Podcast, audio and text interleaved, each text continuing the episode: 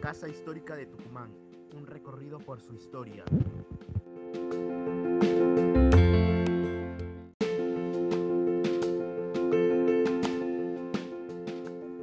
La Casa Histórica de Tucumán, un recorrido por su historia.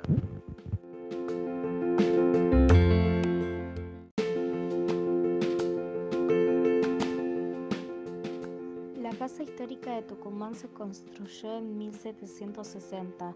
Pertenecía a una importante familia local, la de Francisca Bazán, esposa de Miguel Launa.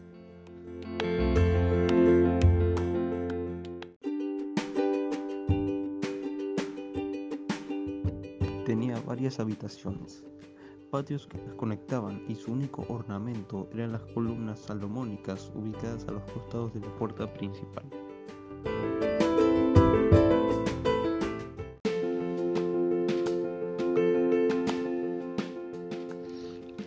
En 1904 el gobierno la restauró.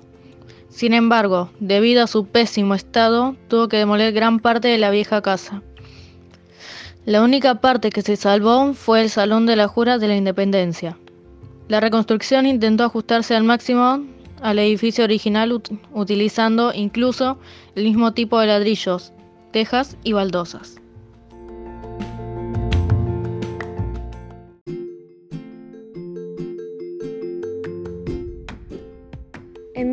1941 fue declarada monumento histórico. Actualmente funciona como museo y es centro tradicional de los festejos por la Declaración de la Independencia.